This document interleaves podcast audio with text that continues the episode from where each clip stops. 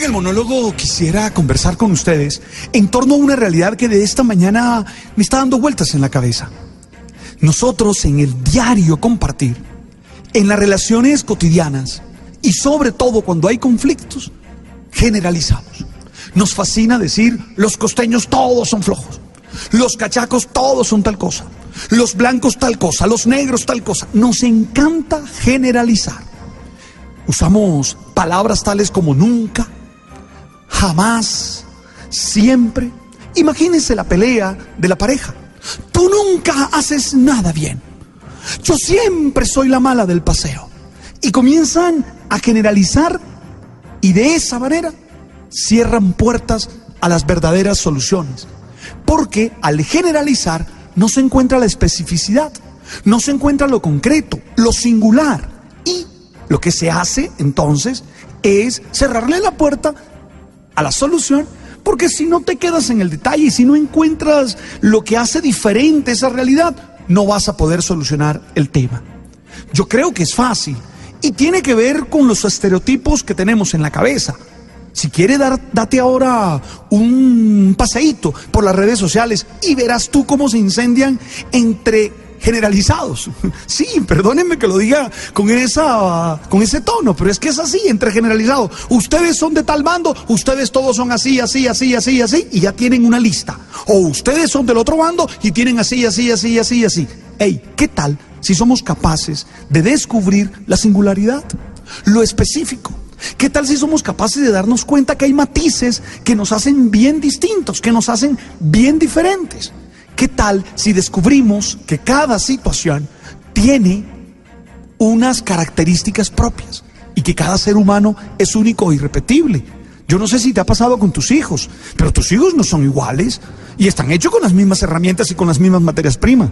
Sin embargo, son diferentes, únicos e irrepetibles. Tú no puedes generalizar. Ese es el primer mensaje que quisiera tuvieras presente en el corazón.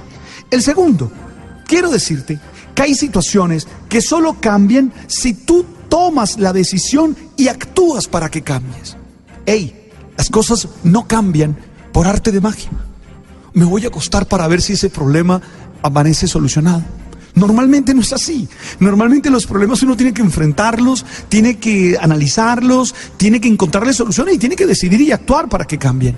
Esto no es con una varita mágica, esto no es con hadas madrinas. Si tú quieres que las cosas sean diferentes, tienes que actuar, tienes que vivir de una manera distinta. Sí, tenemos que ser dueños de nuestro propio destino, de nuestra propia vida.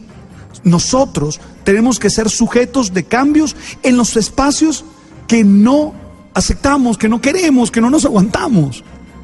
Hey, es que a veces no yo quisiera tener una mejor relación con mi esposo. O yo quisiera tener una mejor relación con mi pareja, con mi esposo. Bueno, ¿qué tienes que hacer? ¿Tú crees que eso se va a cambiar porque abra cadabra, pata de cabra? A mí a veces me da pena con toda la dimensión espiritual, porque confunden la dimensión espiritual con magia y creen que esto es así.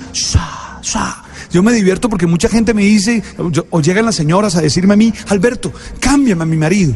Bueno, ven acá, ¿y, tú qué crees? ¿Que yo tengo una bodega de maridos ahí atrás que te puedo poner uno más gordito, uno más... No, no, no. Esas son acciones de ustedes dos. Si quieren que las cosas cambien, tienen ustedes que decidir que eso cambie.